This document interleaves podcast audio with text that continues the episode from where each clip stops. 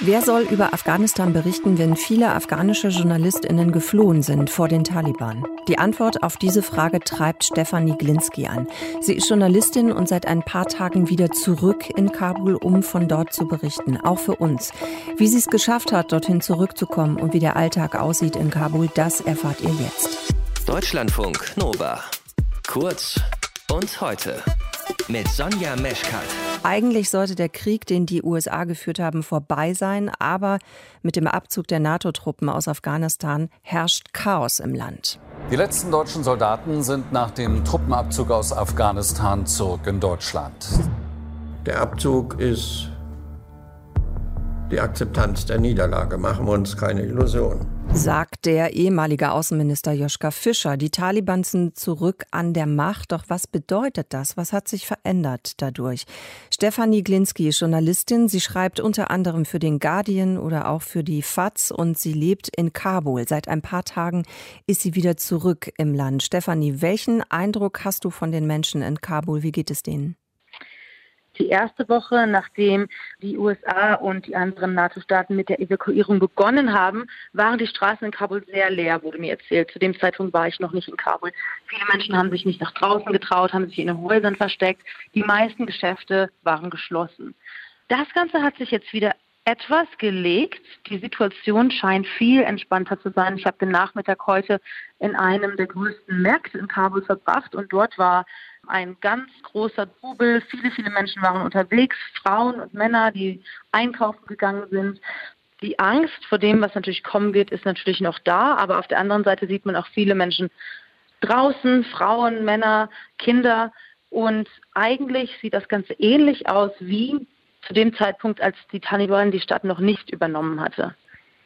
Kannst du denn sagen, inwieweit die Taliban eingreifen in den Alltag der Menschen oder ist das noch oder gar nicht der Fall?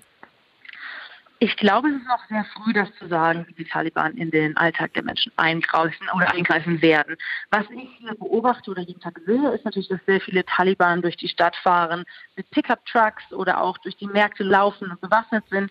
Ähm, natürlich sieht man diese Präsenz überall. Also die Menschen stehen vor den Banken, versuchen Geld abzuheben, was momentan eigentlich fast unmöglich ist. Da sieht man sehr viele Taliban-Kämpfer, Polizisten, die in der Stadt sind, die dort praktisch für Sicherheit sorgen, sagen sie. Unsere Korrespondentin hat uns äh, vor ein paar Tagen noch erzählt, dass viele Menschen Angst haben vor der Rache der Taliban. Das ist so die Information, die sie bekommen hat, eben von ihren Informanten, die sie da hat in Afghanistan. Und dass die Leute deshalb nicht auf die Straße gehen. Ähm, du schilderst ja jetzt, jetzt gerade so, dass da schon ein gewisser normaler Alltag einfach auch herrscht in Kabul.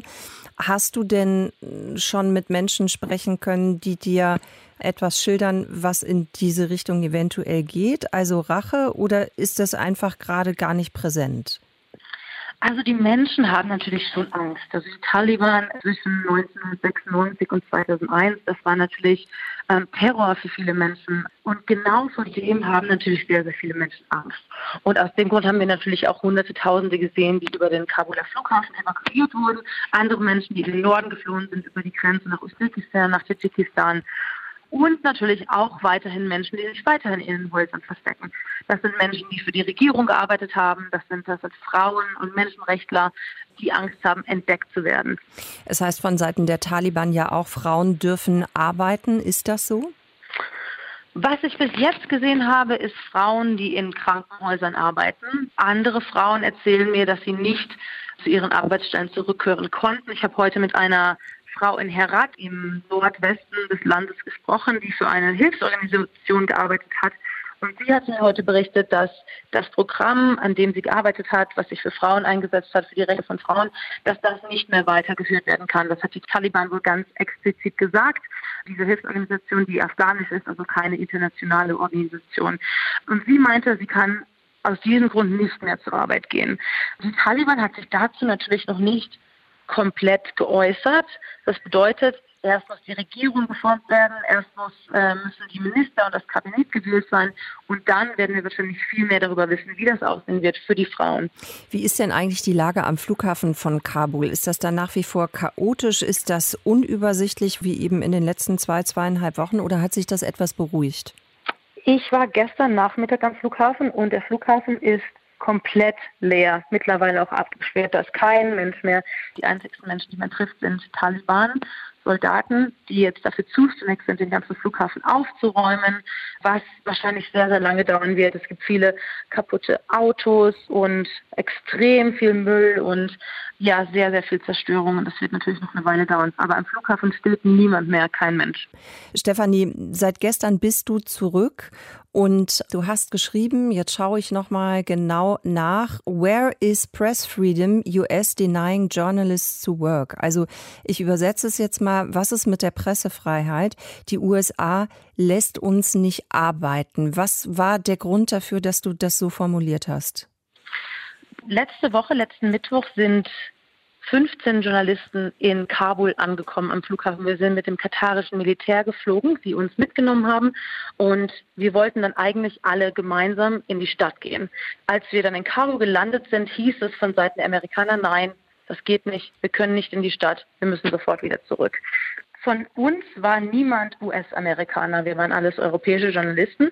Und die USA hat tatsächlich drei Journalisten in die Stadt gelassen, drei Journalisten, die für Al Jazeera arbeiteten, die in die Stadt durften mit genau demselben Escort, den wir auch nehmen wollten. Für uns hauptsächlich Deutsche und Franzosen, war das sehr, sehr unverständlich. Was der Grund dafür war, das wissen wir nicht. Aber auf der anderen Seite braucht Afghanistan Journalisten. Sehr, sehr viele Journalisten sind gegangen, viele afghanische Journalisten auch einige ausländische Journalisten. Und genau aus dem Grund wollten wir wieder zurück. Amerika hat uns nicht zurückgelassen. Mhm. Also ihr seid dann erstmal nach Doha geflogen worden, also nach Katar. Wie hast du es denn dann geschafft, zurückzukommen nach Kabul? Ja, das war eine Reise. Also ich bin dann von Katar zurück nach Istanbul geflogen und hatte dann erstmal ein, zwei Tage Pause zum Nachdenken und zu gucken, wie ich als nächstes wieder in, nach Afghanistan komme. Es gab ein paar Möglichkeiten. Das, was sich am meisten angeboten hat, war dann natürlich die Straße von Usbekistan nach Afghanistan. In dem Fall bin ich nach Taschkent geflogen und von dort mit dem Auto nach Kabul gefahren. Das waren ganze 25 Stunden. Erstmal von Taschkent bis runter an die Grenze. Ähm, Termes heißt dieser Ort. Und dann in Termes sind wir über die Brücke, über den Amudaya-Fluss gefahren und von dort dann nach Afghanistan rein.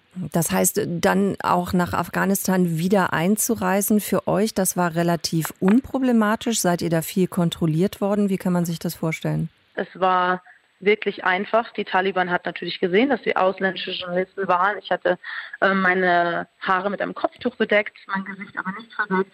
Ähm, es war eher Neugier von den Taliban. Neugier, wer, wer hier kommt, ähm, warum wir nach Kabul wollen und ja, was wir sehen wollen. Also es waren eher Gespräche mit den Taliban als irgendwelche Methoden, uns Angst zu machen. Das gab es eigentlich gar nicht. Ist das denn eigentlich ein Gefühl, was du mal hattest jetzt in all der Zeit, auch auf dem Weg jetzt zurück? War das mal so ein Gedanke, wo du gedacht hast, so, oh, jetzt merke ich, da kommt irgendwie Angst in mir hoch? Oder bist du einfach so drin in dem, was du tun möchtest, nämlich eben als Journalistin zu berichten, dass das gar nicht so vorgekommen ist? Doch, doch, ganz oft. Und vorher, also ich habe die letzten drei Jahre hier in Afghanistan gelebt mhm. und vorher durch einen Taliban-Checkpoint zu gehen, war undenkbar absolut undenkbar. Das hätte man mit der Taliban organisieren müssen. Habe ich auch ein paar Mal gemacht. Dann ist es in Ordnung, dann wird man willkommen geheißen. Wenn man das aber nicht macht und die Taliban praktisch zufällig irgendwo auf der Straße trifft, gefährlich. Man konnte entführt werden, es hätte zu sonstigen Ausschreitungen kommen können. Das war alles so ungewiss und es war eigentlich immer eine gewisse Angst, dabei, wenn man auf die Straße gegangen ist. Wie kannst du denn jetzt überhaupt gerade arbeiten als Journalistin? Also wie kommst du zum Beispiel an deine Informationen? Ist das schwieriger als sonst? Ist das so wie sonst auch? Was schwieriger ist, ist natürlich, dass sehr, sehr viele meiner afghanischen Kollegen weg sind. Die sind alle gegangen, die haben das Land verlassen, die sind ausgeflogen worden. Dann gibt es natürlich den offiziellen Prozess. Man muss sich hier mit den Taliban registrieren. Das habe ich gestern gemacht. Ich habe mich gestern also mit dem Sprecher Sabiullah Mujahid getroffen, ihm einige Fragen gestellt und habe dann von der Taliban ebenfalls die Erlaubnis bekommen, hier im Land Berichterstattung zu machen. Mhm. Das heißt, ich kann rumlaufen, ich kann Fotos machen, ich kann Leuten Fragen stellen. Ab und zu kommt es tatsächlich dazu, dass ähm, die Taliban kommt und fragt, was ich mache. Und ich habe dann diesen Brief von der Taliban dabei mit der Erlaubnis, hier im Land zu arbeiten. Und sobald dieser Brief ähm, gesehen wird, ist es eigentlich okay. Bis jetzt habe ich noch keine Probleme damit gehabt. Stefanie, vielen, vielen Dank, dass du uns deine Eindrücke und deine Reise zurück nach Afghanistan hier geschildert hast. Stefanie Glinski ist Journalistin, im Moment wieder in Kabul. Danke fürs Gespräch. Pass gut auf dich auf und alles Gute für die kommende Zeit. Vielen Dank. Deutschlandfunk Nova. Kurz und heute.